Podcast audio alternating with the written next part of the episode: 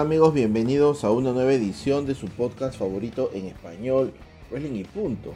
Estamos 2 de diciembre, inicia un mes navideño, el último mes de este año 2021 que nos ha agarrado nuevamente en pandemia. La pandemia aún no pasa, tenemos una nueva cepa llamada Omicron, pero nosotros seguimos igual con el mejor ánimo y con este contenido para que puedan ustedes distraer todos sus jueves con lo mejor del wrestling en español.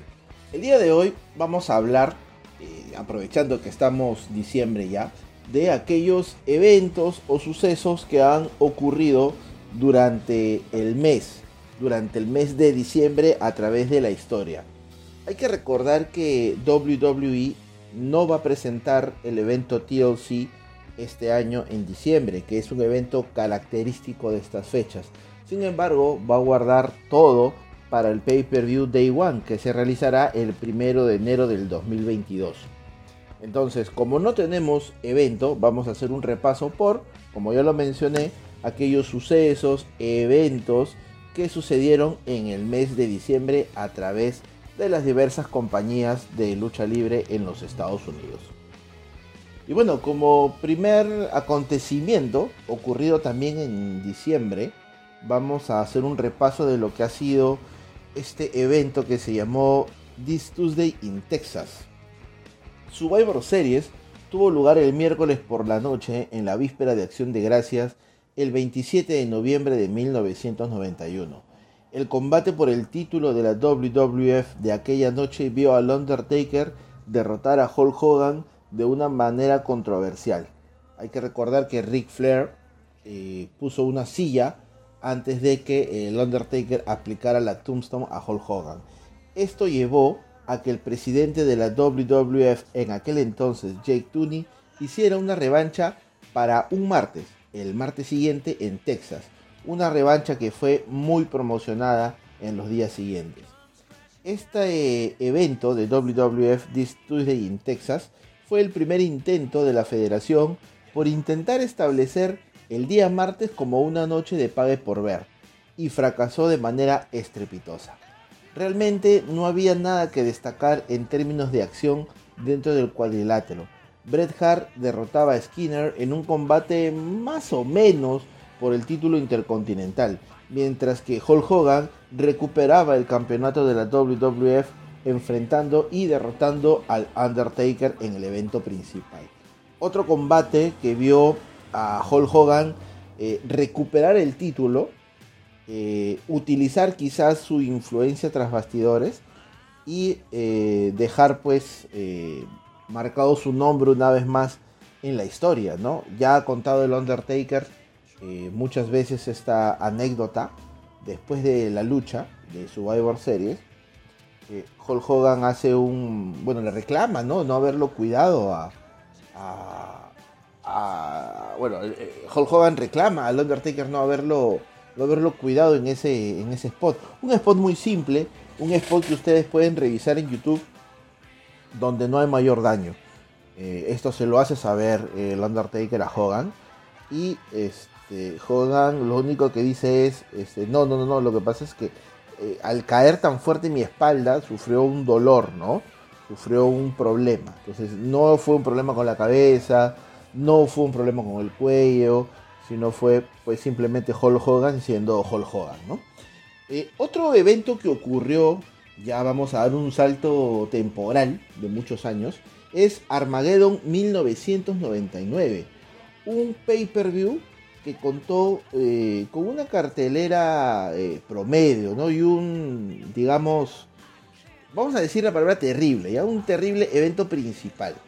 Veíamos como un Kurango eh, luchaba ante Steve Blackman. Hay que recordar que Kurt había debutado en el pay-per-view anterior también, que era la serie los sobrevivientes, y estaba teniendo una lucha con Steve Blackman, eh, los Hollies luchando eh, contra Viscera y Rikishi, ¿no? luego una lucha también para el olvido por el campeonato europeo. el Big Show derrotando al Big Bossman por un eh, bueno por el campeonato de la WWF eh, una lucha que duró este, tres minutos ¿no? Una lucha muy simple que ya el Big Show, antes de ser campeón, eh, ya venía arrastrando problemas con el Big Bossman y bueno, la mejor manera de poder terminar un feudo fue una lucha por el campeonato, que el Big Show prácticamente escuachea, si es que existe el término ahí Dave, ya me corregirá la interna, escuachea al Big Bossman, ¿no? Hay que recordar que esta cartelera nos trajo 10 luchas e incluso, perdón, un combate este, en hit, ¿no? Entre Tess y Al Snow. Eh, parte de esta cartelera también vio como Chris Jericho derrotaba a China eh, en una lucha por el campeonato intercontinental y como ya lo había mencionado, un terrible, terrible, terrible eh, main event entre Triple H y Mr. McMahon, ¿no? Eh, bueno, el feudo de Triple H y Mr. McMahon viene pues también arrastrándose eh, desde aquella interrupción a la boda que tuvo Triple H pues en la boda de Stephanie McMahon en Raw, ¿no? Hace un par de días atrás se cumplió un nuevo aniversario de este eh, segmento, ¿no? Donde vemos que un Triple H saca sus verdaderos colores y nos muestra un tape donde él eh, bueno se casa de manera de manera oficial en, en, Las Vegas, ¿no? Se casa en Las Vegas y este, resulta que este matrimonio estaría pues siendo parte de esta historia, ¿no? Eh, el final, un final donde vemos el Turn Hill también de Stephanie McMahon, eh, con esta sonrisa característica de ella, ¿no?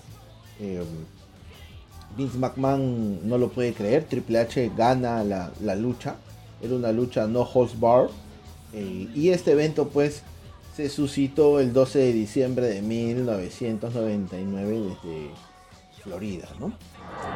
¿Qué va a pasar aquí ahora? Oye, ¿qué, va a hacer? ¿Le va a pegar a Stephanie? Le va a pegar a ella, no puedo creerlo. No, no. Stephanie. No le puede pegar a ella, por más malvado que sea. Yo no creo que sea tan malvado de pegarle a una mujer con eso. Oye, pero se está dibujando una sonrisa en la cara de Stephanie. ¡Oh, no! ¿Qué, qué es esto? Alguien que me explique qué está pasando aquí. Ella está abrazando al hombre que no me digas, acaba de lastimar. En realidad ha preparado todo esto. Traicionó a su propio padre, Stephanie. No, no puedo creerlo. No. Ahí yace su padre. ¿Y qué beso? Lo, lo, lo, lo besó. Oye, ella debe estar muy herida con su papá para haber hecho todo esto. Yo solo... debe estar confundida. Yo no sé. ¿Cómo pudo haberlo hecho? ¿Qué le ha hecho? Triple H, esa muchacha, la cambiaron. La... Ella no es Stephanie.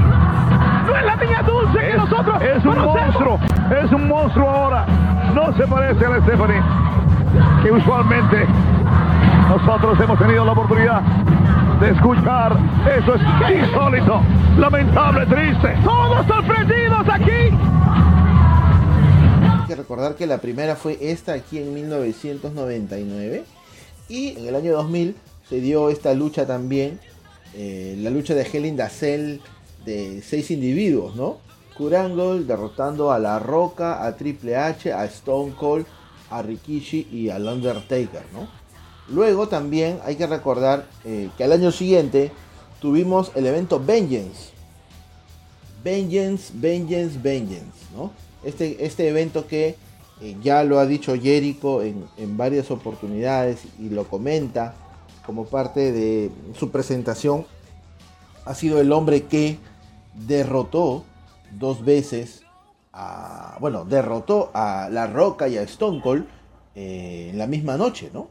¿No? Eh, hay que recordar que en el año 2001 ya veníamos de la historia de la invasión esta historia que para algunos fue muy entretenida, para otros no fue del agrado. Faltaron los pesos pesados de WCW. Hay que ser sinceros, como dice el amigo Fow. Pero fue una cartelera también eh, muy buena, ¿no? Tuvimos una lucha, por ejemplo, tremenda, tremenda lucha entre el Undertaker derrotando a Rob Van para ganar, aunque ustedes no lo crean, el campeonato hardcore de la WWF en 11 minutos, ¿no? Luego, como parte del campeonato, min torneo para declarar al primer campeón indiscutible, enfrentaba a Stone Cold a Kurt Angle para retener el campeonato de la WWF y Chris Jericho derrotaba a La Roca para convertirse en campeón peso pesado, ¿no? Jericho cubrió a La Roca después de un golpe bajo y de aplicarle eh, su misma llave, ¿no? hacia el fondo del abismo rocalloso. Y en la lucha final, eh, Jericho derrota pues al campeón de la WWF Stone Cold Steve Austin para eh, proclamarse el primer campeón indiscutible de la WWF. Una lucha que se dio el 9 de diciembre del año 2001. ¿no? Un evento bueno también.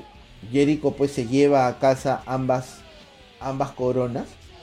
Este, y bueno, representaba el negocio de una manera diferente, ¿no? Portando el campeonato de la WWF y el campeonato de WCW, ¿no? Eh, siempre, siempre, siempre se hablará de este momento, ¿no? Eh, Jericho eh, es un gran luchador, ya hemos tocado un podcast completo de los inicios de Jericho en la lucha libre, pero como hay que recordar, a finales del 2001, después de que terminó la historia de la WWF versus la Alianza, ambos títulos se tuvieron que unificar, ¿no? Eh, luego, pues ya el campeonato indiscutible sería una sola correa, ¿no? Pero ya eso es, eso, eso es para otro programa ya, ¿no? Hay que recordar que en el año 2002, exactamente el 15 de diciembre, desde Florida, Armageddon 2002 se presentó. Este evento que eh, vería en el main event como eh, Shawn Michaels defendía el título que había ganado en la cámara de eliminación ante su gran amigo Triple H. Bueno, amigo pues este fuera del kayfabe, ¿no? Pero uno de sus mayores rivales en las historias regulares de la WWE. Eh, este evento no solo contó con este tremendo main event, sino también luchas como eh, Victoria eh, derrotando a Jacqueline y Trish Stratus para poder retener el campeonato femenino de la WWE una lucha de fatal de cuatro entre Booker T y Goldas, derrotando a Chris Jericho y Christian, a los Dudley Boys, a Lance Storm y William Regal para poder convertirse en campeones en pareja. Y eh, el main event, ¿no? El, main event que era una lucha de los tres niveles del infierno, ¿no? Three Stage of Hell, las tres estaciones del infierno por el campeonato peso pesado. La primera lucha o la primera estación, eh, lucha callejera, que la ganó Triple H. Em, lucha eh, en la segunda estación, que sería una lucha de jaula o de reja, que ganó Shawn Michaels. Y para ese empatar, es decir, era una lucha 2 de 3 caídas también, teníamos una lucha de escalera una lucha eh, donde Triple H pues se lleva la victoria teniendo el marcador 2 a 1 ante Shawn Michaels en 35 minutos. Una tremenda lucha, es una de las mejores luchas 2 de 3 caídas. Claro, aquí también las estipulaciones ayudaron, ¿no? Una lucha callejera, una lucha de reja y una lucha eh, de escalera. De todas maneras suman con los spots, suman con la vistosidad de cualquier lucha, ¿no? Ahora, no solamente eh, de WWE Vive el Hombre, ¿no? También hay otras empresas. Y parte de esas otras empresas que también presentaron carteleras en el mes de diciembre fue la Extreme Championship Wrestling o la ECW. Ojo, la ECW original, no el, intento fallido que quiso hacer la WWE. ECW eh, e eh, ya estaba cerca del final en una muerte larga, lenta, y dolorosa. Después de perder el contrato televisivo, que ya también lo hemos hablado en muchas ocasiones en el podcast, en TNN, eh, ECW prácticamente ya no presentaba muchas carteleras. Tenía grabaciones maratónicas para lo que era su Hardcore TV. Estos episodios que los pueden ver en el network, pero que de antigua manera o en los años 2000 se podía conseguir a través de cintas VHS o DVD, ¿no? eh, Hardcore TV reemplazó al programa de ECW en TNN y podían continuarse las historias que se dejaron pendientes. Entonces, teníamos el pay-per-view titulado Masacre en la calle 34, fue el último el penúltimo pay-per-view antes del cierre final de la ECW, ¿no? Eh, eh, bueno, al ser el antepenúltimo, el penúltimo fue Holiday Hill y eh, o Holiday Hell, perdón, y Guilty as Charged, ¿no? Estos eventos que son parte del ya casi el final de la muerte de la ECW, un evento que fue desde Nueva York con una asistencia de casi 2.600 personas, donde el main event se vio una tremenda lucha entre Steve Corino, Jerry Lynn y Justin Credible, ¿no? Aparte también de este tremendo main event, vimos como eh, Danny Doring y Roadkill eh, se enfrentaban al FBI, ¿no? al Little Guido y Tony Mamaluk para poder ganar los campeonatos en parejas. CW Anderson o CW Anderson derrotando a Tommy Dreamer y por el campeonato televisivo una lucha entre Rhino y el retador Spike Dudley, lucha donde Spike lamentablemente no pudo eh, llevarse el campeonato televisivo, ¿no? Raro, ¿no? Porque ya al no tener televisión el campeonato quizás hubiese cambiado de nombre, pero bueno, cosas de cosas de Paul Heyman. Luego, en el año 2004 tendríamos el segundo pay-per-view de TNA.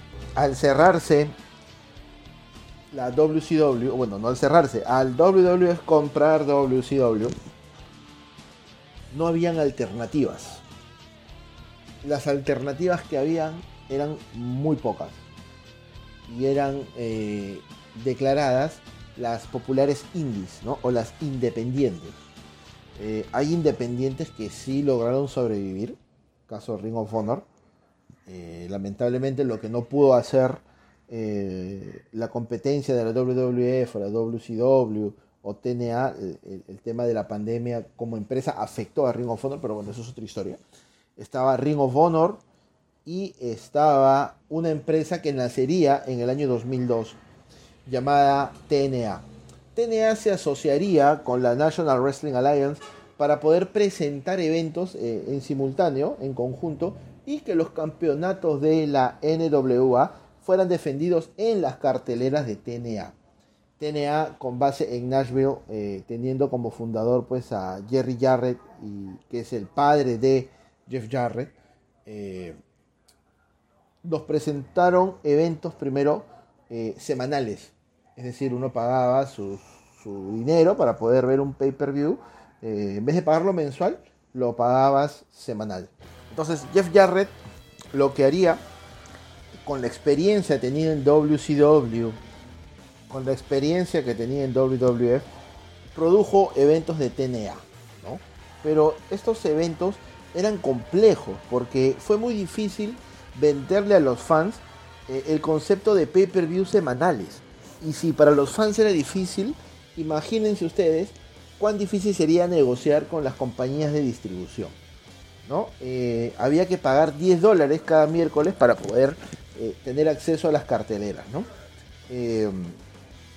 carteleras variadas nos presentaron, pero en algún momento este concepto tuvo que alinearse alinearse a lo clásico. ¿Y qué es lo clásico en la lucha libre? Bueno, lo clásico en la lucha libre es tener eventos los días domingos o los fines de semana. Entonces, llegaría en el año 2004 Victory Road, que fue el primer pay-per-view mensual de 3 horas de TNA en el año 2004, ¿no? dejando atrás estos formatos eh, semanales. Eh, llegaría al mes siguiente, en diciembre, Turning Point el día 5 de diciembre desde el Impact Zone en Orlando, Florida, eh, el evento Turning Point. ¿no? El primer evento bajo la cronología y de nombre Turning Point. Eh, se incluyeron 8 luchas en este evento. Antes de ahondar en el pay-per-view, debo destacar que hubieron varios segmentos. ¿no? un segmento de ellos era entre Vince McMahon y Triple H discutiendo por un video. Y acá sí voy a, voy a mandarme de largo. Bueno, no tan, no tan de largo, ¿no? En el año 2005, el evento de enero es el Royal Rumble. Previo al Royal Rumble siempre se lanzan publicidades comerciales para poder promocionar en e, el evento. Entonces Vince McMahon contrató un estudio en eh, Universal Studios, ¿no? Eh, en Orlando, en Florida, donde eh, tenía que grabar el comercial del Royal Rumble para el año 2005. Este comercial que, si se acordarán, tiene a Triple H, tiene a Chris Benoit, tiene al Big Show, tiene a JBL, tiene a Rey Misterio luchando como una clase de pandillas, ¿no? Y el final del comercial con un Big McMahon levantándose de este sueño y diciendo esto no es lo que yo tenía en mente, ¿no? Y, luego sale pues eh, Royal Rumble y no usan la fecha. Bueno, eh, se comenta que hay un, bueno, que existió un video donde las superestrellas de eh, TNA en aquel momento fueron pues a saludar muy amablemente pues a sus colegas que estaban en plena filmación. Entonces a la directiva de TNA no se le ocurrió mejor idea que hacer una parodia de esto. Aparece incluso una limusina de Connecticut y Shane Douglas intenta eh, averiguar quién está dentro, ¿no? Shane Douglas, que en aquel momento en TNA tenía el mismo papel que actualmente desempeña Mark Henry en la AEW, es decir, de eh, entrevistador tras bastidores, ¿no? Eh, es más, Shane Douglas incluso le lanza la frase a, a este falso Vince, ¿no? Prepara tus abogados, tío Vince. Te veremos en la corte. Eh, durante todo el pay-per-view se lanzan estas, este, estas viñetas, ¿no? De, e, en forma, pues, este, de burla hacia la WWF, ¿no?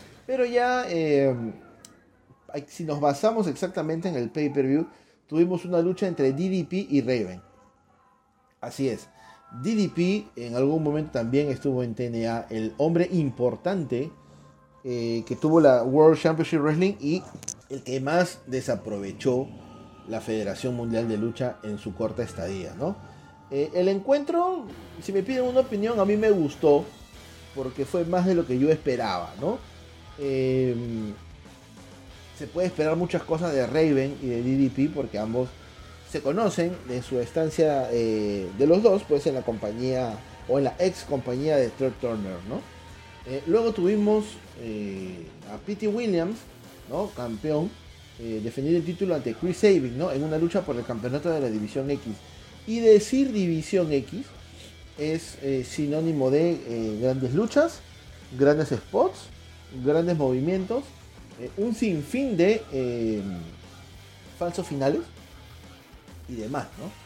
Eh, tuvimos también, aunque suene raro de decir, eh, Jeff Hardy eh, haciendo pareja con AJ Styles y Randy Savage contra los reyes del wrestling, ¿no? Jeff Jarrett, Scott Hall y Kevin Nash. Acá voy a hacer un paréntesis. como toda compañía recién presenta sus primeras carteleras, necesita de talento establecido.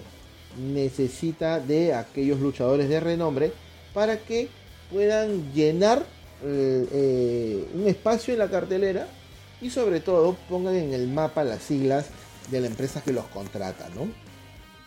Eh, en lo que fue una decisión discutible, ¿no? teníamos a Randy Savage, a Jeff Jarrett, a Scott Hall y Kevin Nash, que en algún momento fueron parte de la cúpula del NWO.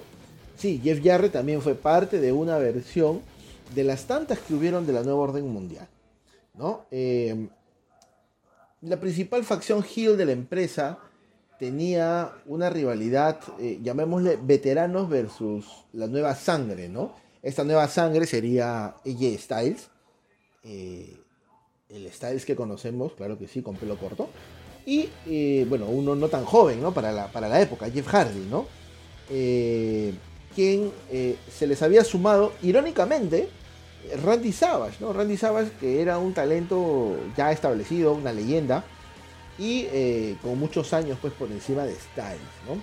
Lo que se nos cuenta como parte del, del match es que Randy Savage eh, había sido, no recuerdo si apresado o, pasó algo tras bastidores, pero no pudo llegar al encuentro. Entonces dejaba a Styles y a Jeff Hardy solo contra los otros tres veteranos, ¿no? Y bueno, aquí se dio un desarrollo interesante en la lucha, ¿no? Hubieron varios momentos donde Jeff Jarrett y los otros dos eh, abusan de los face, ¿no? Eh, relevos falsos, relevos que el árbitro no ve. Y eh, bueno, Scott Hall, que no estaba en una muy buena condición física, que digamos, y, Kevin Nash aportaron muy poco a la lucha, ¿no? Pero al final no se vio tan mal, ¿no? Ya, ya en el final, a pesar de lo que se intentó salvar la lucha, hay un brawl extraño, ¿no? Llega Savage para poder eh, sumarse a este equipo de tres, eh, pero el desempeño que tuvo en el ring fue muy bajo. Lo peor es que tras el final, eh, los comentaristas daban a entender que Macho Man era el siguiente aspirante pues al título que en ese momento ostentaba Jeff Jarrett. ¿no? gracias a Dios, esta lucha eh, no se terminó de concretar, ¿no? Eh, incluso eh, se dice que realmente querían darle el título a, Macho Man, ¿no? Pero Savage se fue de la compañía y este, nos quedamos con las ganas de ver esto, ¿no? Savage, bueno, había dejado WCW antes del cierre, seguía siendo pagado por, por Time Warner y bueno, pues en el año que se da esta lucha, pues no estaba muy, muy en forma que digamos, ¿no? Incluso ya había grabado un disco de rap, ahí pueden googlear, no sé si está en Spotify, pueden googlear ahí eh, el disco de Randy Savage, que es un, disco de, de rap. Pero ese no fue el main event. El main event, sí, sí, sí, sí, sí, y un sí más, sí que se llevó todos los wow, todas las palmas, todo el asombro que vieron los fans aquella noche. America Most Wanted, eh, James Storm y Chris Harris eh, versus Triple X, ¿no? Christopher Daniels y Elix Keeper, ¿no? En una lucha de Six Side of Steel por los campeonatos de la NWA. Campeonato en pareja de la NWA. Este Six Side of Steel es eh, la jaula, ¿no? Una lucha de, reja, lo que conocen en WWE como, como cage, cage match, ¿no? Eh, la estipulación eh, que se dio para esta lucha era que la mancuerda que perdía, la mancuerna que perdía, se separaba, ¿no? es una lucha muy buena, muy, muy, muy, muy, muy, muy buena. Pero lo que todo el mundo recuerda era el spot, ¿no? O es el spot, Este spot donde Elix Keeper eh, arriesga la vida porque camina por el borde de la celda para intentar hacer una hurracarrana. Yo creo que intentó hacer una hurracarrana, pero lo que le salió fue un, una media patada a la nuca del luchador que estaba ahí encima, ¿no? Si ustedes pueden buscar el clip en YouTube, eh, véanlo, es muy cortito y, vean la altura en la que se encontraba el Skipper y eh, el borde que tiene que caminar, ¿no? El borde que es prácticamente de un, de un tubo donde tuvo que equilibrarse y tuvo tiempo para poder aplicar esta movida, ¿no?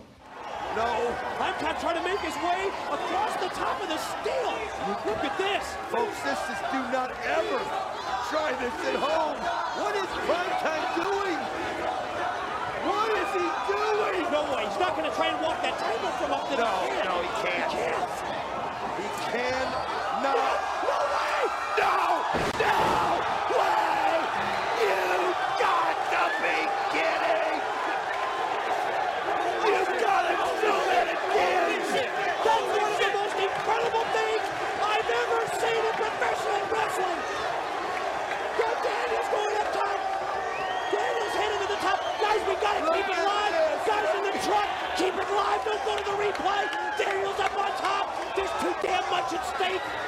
Lamentablemente, la victoria se la lleva American Most Wanted y Triple X tiene que deshacerse, ¿no? Eh, el final vemos a un Christopher Daniel lamentándose, un Christopher Daniel que estaba enmarrocado en una de las cuerdas y no pudo hacer nada mientras veía frente a sus ojos como le decía adiós a esta mancuerna, ¿no? En el año 2006 también se presentó Turning Point, ¿no? Lo más resaltante aquí eh, fue un Bikini Contest, ¿no? Eh, y ustedes escucharán Bikini Contest con el perdón y permiso y licencia que nos brindan las féminas. Siempre es bonito poder observar un concurso en bikini, ¿no? Pero este concurso fue algo inusual, porque teníamos a Miss Brooks, eh, ¿no? compitiendo contra Eric Young. Sí, este Eric Young que fue miembro de Sanity. Sí, Eric Young. ¿Quién ganó este concurso de bikini? Bueno, lo ganó Eric Young. Sí. Eric Young derrotó a la preciosa Miss Brooks. Es algo increíble. Cosas que pasan, no voy a decir en el barrio fino, pero en la lucha libre. Fue un segmento gracioso, pero fue algo ridículo también. Eh, bueno, ya no, no voy a comentar este, mi apreciación personal sobre Miss Brooks y sobre Eric Young en esta competición, pero, pero bueno, a los fans eh, les gustó, ¿no? Lucha también que tuvimos fue Christopher Daniels contra Chris Sabin por el campeonato de la División X y Avis, ¿no? Eh, defender el título ante Christian Cage y Sting. Lucha por el título de la NWA. Em, también la revancha, ¿no? La revancha entre Samoa Joe y Kurangle, ¿no? En su debut, Kurangle hizo rendir a Samoa Joe y acabó con su invicto individual. Una revancha en todo el sentido de la palabra. Esta lucha generalmente es considerada superior a su antecesor, pero realmente es discutible. Mientras que el primero es prácticamente una obra maestra, esta segunda parte tiene algunos botch, eh, particularmente con Angle, Pero bueno, no vamos aquí a repasar los botch, sino lo dejo claro para que puedan ustedes tener un análisis. Todos estos combates ustedes los pueden buscar en YouTube o en Facebook Watch o en Daily Motion y van a ver que no se van a arrepentir. En el encuentro en Genesis, en el pay-per-view anterior al que estamos comentando hoy, eh, se trató de eh, Samoa Joe tratando de darle una paliza al héroe olímpico, ¿no? Hasta que Kurangle pues respondió con el angle lock, ¿no? Em, paralelamente, en el evento Turning Point, los papeles se invirtieron, ¿no? Fue eh, el héroe olímpico quien destrozó prácticamente a Samoa Joe hasta que el dueño de la coquina Clutch eh, le pudo dar la vuelta al match, ¿no? Entonces, eh, hubo de todo en esta lucha, ¿no? Eh, hubo bastante llaveo, Kurt y, Samoa pues se entienden a la perfección en el ring y lo mejor de todo, ¿no? Lo mejor de todo que esta lucha termina con una submisión, ¿no? Samoa Joe haciendo rendir a Kurangle tras casi 20 minutos de una, de una tremenda lucha, ¿no? Este evento se llevó a cabo pues el 10 de diciembre del año 2006, también desde eh, Orlando, Florida, ¿no? Bueno, y si estamos hablando pues eh, de eventos de diciembre, hay uno que se llama December to Dismember. Eh, pero lo que pocos saben es que este evento se dio originalmente en el año de 1995. Es cierto, muchos tenemos recuerdos de este evento que nos, presentó la Cámara de Eliminación Extrema, ¿no? Eh, por el campeonato de la ECW, ¿no? Pero en 1995, el 9 de diciembre, desde Filadelfia, Pensilvania, en la ECW Arena también se presentó una cartelera. Eh, esta cartelera tuvo como main event a Tommy Dreamer haciendo pareja con eh, The Public Enemy y los Pitbull, ¿no? derrotando a Raven eh, de Heavenly Bodies y los Eliminators, ¿no? Perry Saturn y John Cronus acompañados de Stevie Richards. Una lucha que duró 21 minutos, ¿no? Una lucha que incluso fue dentro de una jaula de acero. Pero ya en, años recientes, en el año 2006, exactamente el 3 de diciembre de ese año, eh, se trajo la segunda edición, ¿no? Eh, la segunda edición de este evento. Originalmente el December to Dismember estaba planteado a ser como el segundo eh, pay-per-view de la ECW, ¿no? esta ECW que tenía como primer evento el One Night Stand y teníamos que tener pues, un, evento que continúe las historias y este iba a ser December to Dismember, ¿no? Y tuvo una Extreme Elimination Chamber, ¿no? Donde Bobby Lashley derrotó a Test, a Hardcore Holly, al Big Show, que era el campeón en ese momento, a CM Punk y a Rob Van para poder coronarse con eh, el campeonato mundial de la ECW. Eh, es una lucha eh, donde hay una controversia.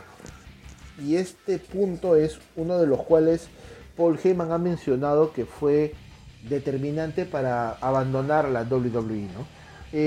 cuando se le dieron las riendas a Paul Heyman, para que pudiera manejar a la nueva ECW, no solamente era un papel en televisión, sino era también un papel a la interna, como productor. Como productor, como booker, ¿no? Como lo que antes era Heyman para la ECW. Él quería impulsar a un, a un joven, ¿no? Eh, de nombre CM Punk, ¿no? Un joven CM Punk que eh, ya había hecho carrera pues en Ring of Honor, había hecho carrera en las, independientes y él quería darle la victoria a, Punk en esta cámara de eliminación. Eh, Punk eh, nunca ha tenido el prototipo que se tiene en WWE. Algún día hablaré con Dave o con Fo el tema de los prototipos que busca WWE en sus estrellas. Pero lamentablemente CM Punk puede ser muy buen luchador, puede ser muy bueno en las promos, pero lamentablemente no goza de esa, de esa venia que le da Vince McMahon para poder ser campeón. El hecho de que CM Punk haya sido campeón se respeta, pero creo yo que es de una manera circunstancial. Es una manera que eh, no se ve muy orgánica que digamos, pero bueno, ese es otro, otro tema para otro programa incluso. ¿no? Entonces, eh, Paul Heyman quería impulsar a CM Punk y quería que CM Punk gana esta cámara de eliminación. Sin embargo, ¿qué fue lo que pasó? Bueno, es algo muy gracioso, ¿no? Porque CM Punk, eh, a pesar de tener el, visto bueno de Paul Heyman, no tenía el visto bueno de las demás personas y eh, fue eliminado eh, primero, ¿no? Yo creo que CM Punk se le puede entender la frustración que, que, ha tenido en WWE, ¿no? Porque desde sus inicios nadie lo vio con, los ojos que él quería que lo miren. Eh, si bien es cierto, gozaba de la preferencia de Heyman, no gozaba pues con la preferencia de los altos mandos. Y esto le hizo ser eliminado primero de esta cámara de eliminación. Eh, fue eh, cubierto por Rob Van Damme. El segundo eliminado fue Hardcore Holly, cubierto por Tess. El tercer eliminado fue Rob Van Damme, que fue cubierto también por Tess Cuarto eliminado fue Tess, eliminado pues por Bobby Lashley. Y eh, Bobby Lashley pues eliminaría al Big Show después del Spear, ¿no? Eh, es una lucha eh, bastante larga, para que no es uno de los mejores Elimination Chamber, pero se recuerda ya que fue una cámara de eliminación extrema, ¿no? ¿Y, ¿Y por qué le decimos extrema? Porque bueno, eh, tenía armas, ¿no? Teníamos silla de acero, teníamos una pata de cabra o un crowbar, eh, teníamos un, bate envuelto pues en barbed wire o en alambre de púa y mesas, ¿no? Entonces, eh, la definición de extremo para WWE es todo esto, ¿no? No es lo que originalmente nos traía ECW, ¿no? Pero no solamente de eventos ha estado rodeado el mes de diciembre. Hay que recordar que el año pasado AEW nos presentó una edición especial de su programa Bandera Dynamite. Em, un show desde Jacksonville eh, tuvo dos sorpresas muy grandes, ¿no? El debut de Sting y eh, la alianza de AEW pues con, con Impact, ¿no? El show tuvo un ritmo eh, muy bueno, tuvo luchas bastante destacadas como el Battle Royale que ganó eh, Orange Cassidy para retar a NJF por el anillo que él posee. Chris Jericho contra Frankie Kazarian en un gran duelo de veteranos. El triunfo de Britt Baker, ¿no? Y eh, el debut de Sting, ¿no? El debut de El Icono, donde el más emocionado era pues este Tony Schiavone, ¿no? Tony Schiavone que ha compartido eh, bastidores con Sting en la época de WCW, ¿no?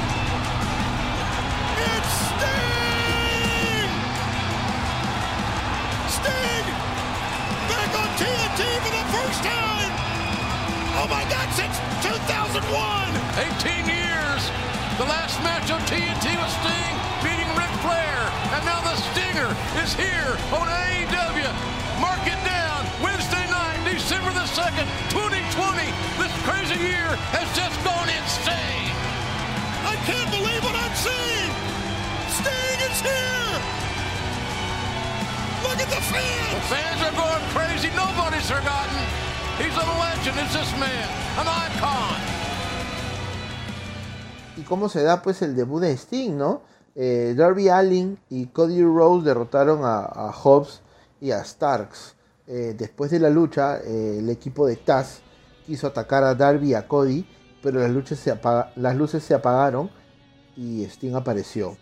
El Icon volvió a las pantallas de TNT tras 18 años, ¿no? Y tal como lo dijo Jim Ross hace unos segundos, la última lucha que tuvo Sting, la última aparición que tuvo Sting en TNT fue enfrentándose a Ric Flair en la última edición de Nitro. Eh, uno de los emblemas de WCW estaba de vuelta en las pantallas de Ted Turner. Sting y los rumores sobre AEW venían desde hace meses. Y bueno, eh, la firma de Sting se da ya que eh, prácticamente WWE lo retira ¿no? Eh, con este speech en el Salón de la Fama y sobre todo se confirma cuando WWE retira del Shop Song toda la mercancía de, eh, de la leyenda viviente de la lucha libre. ¿no? Sting salió con su bate y encaró a Darby, a Cody, eh, además de salvarlos de esta facción. ¿no? Al parecer, esta firma también tiene que ver, o tuvo que ver, con lo que le ofrecían, ¿no? Era de repente por ahí un par de luchas. Hay que recordar que Seth Rollins lesionó de manera involuntaria a Sting dentro del pay-per-view Night of Champions, ¿no? Este pay-per-view que eh, marca la última lucha hasta aquel entonces de, del icono Sting, ¿no? Definitivamente Sting eh, tuvo y tiene hasta el día de hoy un calendario eh, limitado, ¿no? En cuanto a luchas, pero este fichaje eh, fue uno de los más inteligentes de parte de Tony Khan, ¿no? Jericho fue un gran nombre, pero hay gente que aún relaciona a Sting con la lucha libre. Y qué mejor que tenerlo a él y a las demás estrellas siendo parte del roster de ECW. ¿no? En el main event, eh, John Moxley se enfrentaba pues a Kenny Omega por el campeonato mundial de la AEW. Una lucha muy buena y digna de un pague por ver. Casi media hora de lucha, muy intensa, que lamentablemente pues tuvo cortes comerciales, ¿no? Bueno, estamos en televisión, pues, ¿no? Entonces hay que acostumbrarnos a, los cortes comerciales. Moxley evitó varias veces finisher de Kenny Omega, ¿no? Don Callis intervino eh, y caletamente le dio el micrófono a Omega porque él había agarrado el micro para poder hacer una interrupción mientras que el árbitro pues lo detiene, ¿no? Incluso John Moxley le aplica un tremendo golpe a, a Don Callis, pero Don Callis se las ingenia para hacerle llegar eh, el micro, ¿no? A, a Omega. Eh, Este golpea la cabeza y hace sangrar a Moxley, Kenny Omega aplicó el Beat Trigger eh, a la nuca de Moxley y su finisher, ¿no? Para poder ser coronado como nuevo campeón de la AEW, ¿no? Hay que recordar que Omega en aquel entonces se coronaba como el tercer campeón completo de la AEW. Hay que recordar que Jericho fue el primero, ¿no? Jericho fue el campeón inaugural. Sin embargo, eh, actualmente el título lo tiene Adam Page y también se espera para este diciembre una nueva edición del evento The Winter is Coming.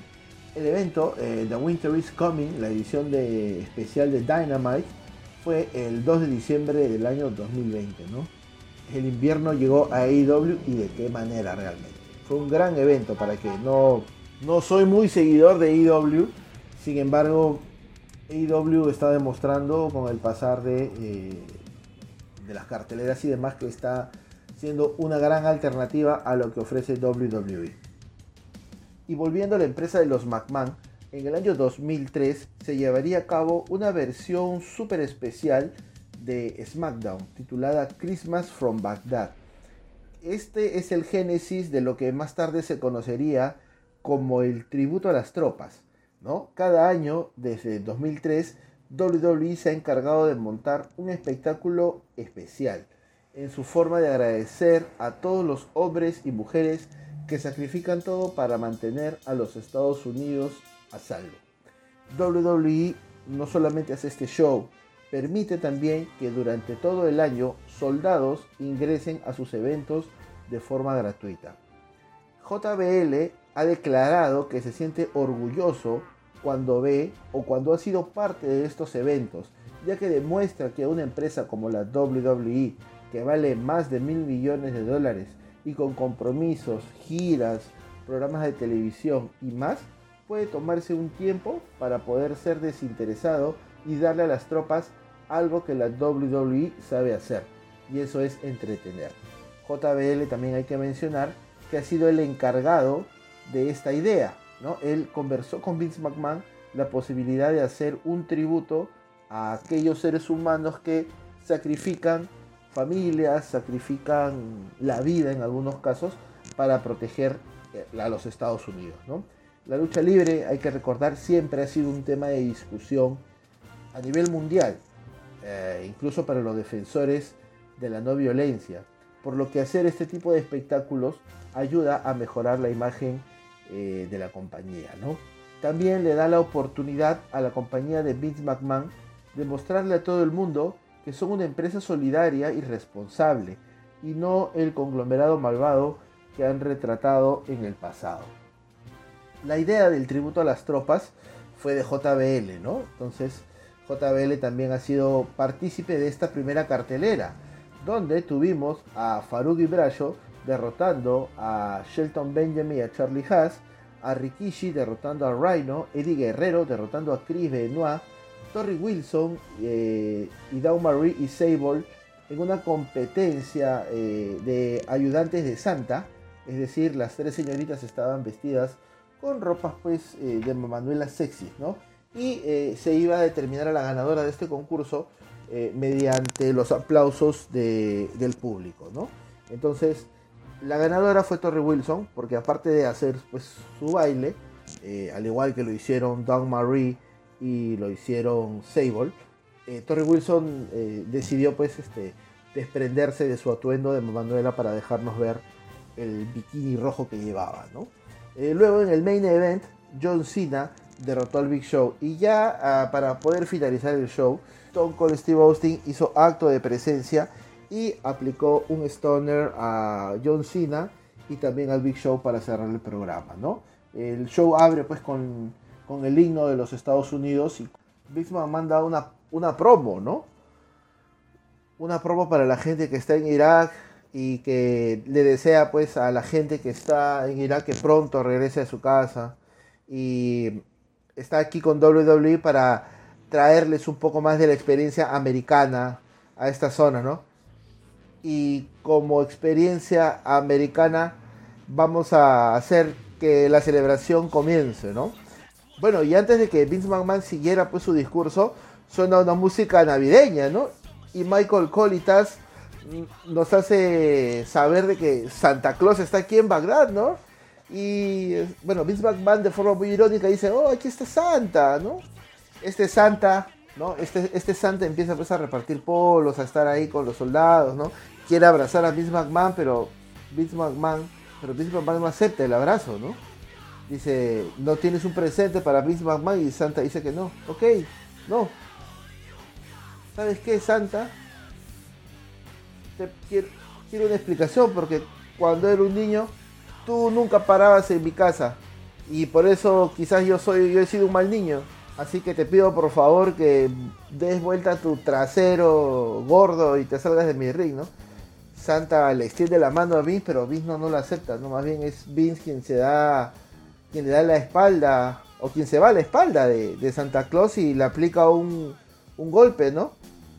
Entonces Vince continúa la promo y dice, no, esto es lo que le pasa a la gente que eh, irrespeta a Vince McMahon, ¿no? Y este, este Papá Noel termina siendo Stone Cold, ¿no? Pero Vince no se da cuenta, ¿no? Stone Cold le hace la seña y le aplica la paralizadora, ¿no? Bueno, y hay que recordar también que este show ha venido pues desde el año 2003 de manera consecutiva, ¿no? Eh, en el año 2008, eh, como anécdota, el presidente George Bush transmitió un mensaje durante el programa agradeciendo a la WWE por darle a las tropas estadounidenses el obsequio de entretenimiento cada Navidad. En el 2011, en el 2012, WWE también transmitió mensajes del presidente Barack Obama durante la transmisión de sus eventos, ¿no? expresando Obama su gratitud por las Fuerzas Armadas, por su servicio en Irak y en Afganistán. Ahora, ya para poder cerrar este programa, vamos a hablar de otro evento que también se dio en 1997, exactamente el 28 de diciembre, desde Washington, D.C., con una asistencia de 17.500 personas. Lo que pintaba para ser un eventazo terminó siendo un fracaso. Estamos hablando de Starcade 1998, que tuvo una cartelera medianamente sólida, pero la lucha que se llevó todos los reflectores, para bien y para mal, fue el, main event, ¿no? Sting enfrentándose a Hollywood Hogan en una lucha por el campeonato máximo de la WCW. Pero vamos a ir un poquito más atrás para poder entender todo lo que sucedió. En 1996, la WCW había sido un gran éxito y solo se podía esperar que en el 97 las cosas puedan ser aún mejores. Este éxito que WCW gozó en el 96 y en el 97 se dio gracias también a la nueva orden mundial. La nueva orden mundial vendía los pay-per-views, vendía camiseta, hacía los ratings y el número de gente que iba a los shows iba en aumento de forma espectacular en algún punto estaba claro que el NWO era la vía por la cual WCW se había convertido en la compañía número uno de lucha libre en los Estados Unidos. Y Eric Bischoff hizo que la nueva orden mundial fuera el foco principal de la compañía. Esto se vio claramente reflejado en el primer pay-per-view del año 1997, llamado NWO Sold Out Sold Out fue un pay-per-view muy original. La estética del evento era totalmente acorde a la nueva orden mundial. El Titantron era blanco y negro. Las vallas de protección y las cuerdas del ring eran totalmente negras. El centro del cuadrilátero estaba el logo de la nueva orden mundial. Los comentaristas de este evento eran Teddy DiBiase y Eric Bishop, que eran afiliados a la NWO y le recordaban a la audiencia que la WCW y sus luchadores eran lo peor y que sus luchadores eran fracasados. En este pay-per-view, los luchadores de WCW no tenían música de entrada, no tenían pirotecnia. Pero cuando salían los del NWO tenían la música, las luces, la pirotecnia y a la par los comentaristas eh, proclamaban la superioridad de los mismos. ¿no? Eric Bischoff siempre quiso mandar un mensaje eh, a los luchadores, ¿no? que cualquier luchador de WCW no podía competir con los luchadores de la nueva orden mundial. Pero había un luchador que no era considerado un fracasado, y ese luchador era Sting, el hombre que era la cara de la empresa y que era visto por los fans como la única esperanza de WCW para para vencer a la nueva orden mundial. Eric Bischoff sabía lo que tenía que hacer. Tenía que enfrentar a Sting contra Hogan. Y el mejor escenario era Starcade 1997. Pero había un pequeño problema. Los fans querían ver esta lucha cuanto antes. Pero faltaban aún 11 meses para Starcade. Así que, en un alarde de paciencia por parte de Bishop, se logró que Sting fuera visto por los fans como la mayor amenaza para la NWO y el único que podía salvar a WCW de la debacle. Pasarían los eventos Super Brawl 7, Uncensored 1997 y con esto la firma pues de Karl Malone y nuevamente Dennis Rodman, ¿no? Dennis Rodman que sería parte de la nueva orden mundial. Y llegaría la hora de la verdad en Starcade 1997. Pero hay que hacer un paréntesis. Eh, Sting, antes de poder ser conocido con este atuendo negro y blanco, tenía un atuendo pues eh, colorido, ¿no? Y lanzó una promo diciendo que pronto verían a Sting, pero lo verían en el momento menos esperado, ¿no? Entonces Sting prácticamente estuvo casi un año sin luchar, cerca de 11 meses, y bueno, llegaríamos pues a la hora de la verdad en Starcade 1997, eh, el pay-per-view más importante de la historia de WCW. Starcade comenzaba mal antes de empezar, porque uno de los combates más importantes del show ya no se podía celebrar. Dicho combate era entre Kevin Nash y el gigante, ya que se había pactado que el gigante iba a ganarle a Kevin Nash.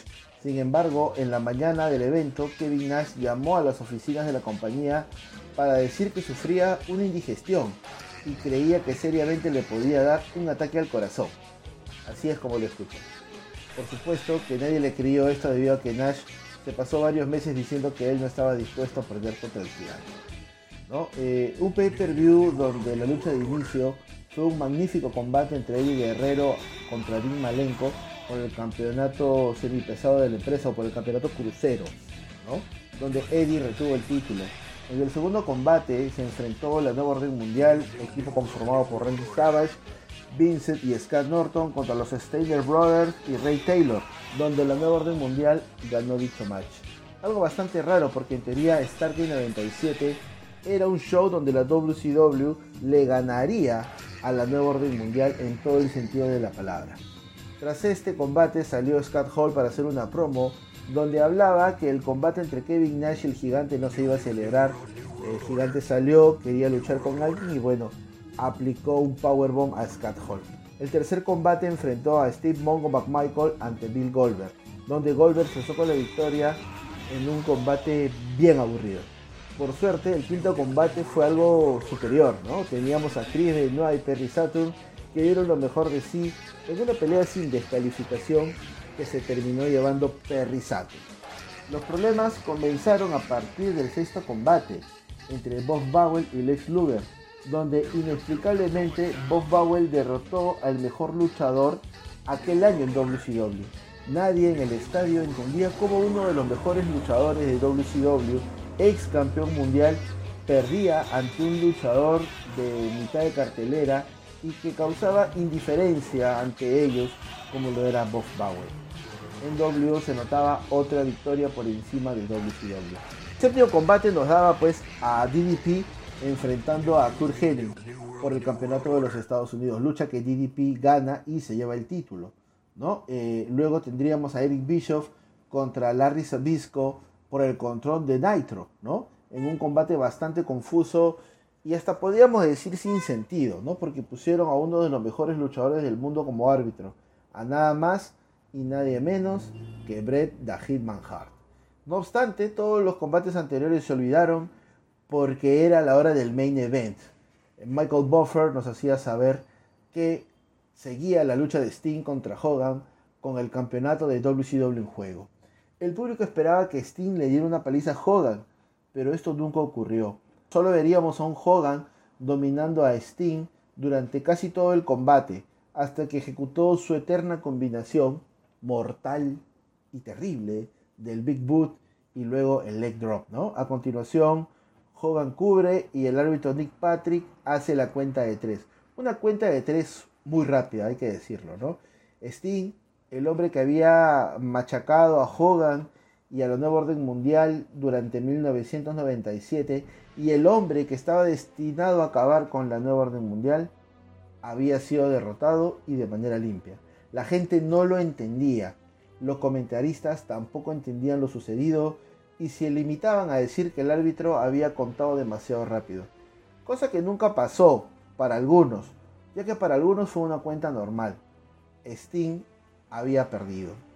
Pero aquí no acabaron las incoherencias de este evento, ya que de la nada Bret Hart aparecía en ringside, cogió un micrófono y le diría a la audiencia que esto nunca tenía que haber ocurrido, haciendo referencia a lo que había visto hace unos minutos, algo similar al robo de Montreal, donde el árbitro prácticamente le robó a, a Bret ¿no? En este caso, el árbitro le robaría la lucha a Sting, ¿no? Eh, Bret ordenó que el combate continuara y ahora Sting dominó el combate como lo tenía que hacer. Tras tres minutos de dominación, Sting puso a Hogan el Scorpion Deadlock mientras que el público le exigía a Hogan que se rindiese. Pero Hulk Hogan, como es Hulk Hogan, eh, no quiso rendirse y lo único que hizo en vez de golpear la lona fue que sí se rendía moviendo su cabeza y Bret Hart eh, manda a sonar la campana, ¿no? Si bien es cierto, Sting se llevó la victoria, el público entendió que Sting había ganado gracias a Bret Hart. O sea, no era una victoria limpia, no era una victoria eh, muy, muy bien vista a través de los fans. Pero bueno, victoria al fin y al cabo sucedió. Los luchadores de WCW entraron al ring y celebraron eh, la victoria de Sting, mientras que el público también, bueno, de alguna manera mostraba pues su conformidad, ¿no? Ya que al fin y al cabo Hogan había sido derrotado y había perdido el título de la WCW. Finalmente Stargate dejó, a pesar de todo esto, números impresionantes, ¿no? Aproximadamente 17.500 personas vieron este show en directo, las cuales dejaron una ganancia de más de medio millón de dólares en concepto de entradas y 6 millones de dólares en concepto de compras de pay-per-view. Bueno, a pesar de estos números, hubo mucha gente que no estaba conforme con el final, ¿no? Los aficionados esperaron mucho tiempo para que Steam pudiese vengar todo lo hecho por la nueva orden mundial a la WCW, ¿no? Se suponía que esto no debía de ocurrir así. Eh, Nick Patrick era un referee rudo que siempre estaba asociado a la nueva orden mundial de alguna manera, ¿no? Eh, la actuación de Bret Hart sí ayudó en algo eh, para poder meterlo en el main event, pero dejó mal parado a Sting, ¿no? No se puede hablar de Stargate sin hablar pues de Sting, ¿no? Sting ha estado presente en muchas ocasiones de, de pero lamentablemente esta edición de 1997 fue una infame para él, ¿no? como en sus primeros años. Pero bueno, hasta aquí hemos repasado eh, lo mejor de aquellos eventos o programas que sucedieron en el mes en el mes de diciembre, ¿no? Y bueno, la próxima semana nos encontraremos aquí nuevamente en este espacio de Wrestling y Punto. Todos los jueves, recuerda, episodios nuevos. Puedes ver nuestras redes sociales, puedes darle like. Encuéntranos en Facebook como Wrestling y Punto. Encuéntranos también en Twitter y en Instagram como Wrestling Punto. Y nada, nos encontramos el próximo jueves. Sigan cuidándose, por favor, que la pandemia no ha pasado. Todos, por favor, manteniendo siempre la distancia social. Así que nada, nos escuchamos la próxima semana. Cuídense, por favor. Sigan protegiéndose que la pandemia aún no pasa. Un abrazo para ti, un abrazo para todas las personas que nos escuchan. Se cuidan.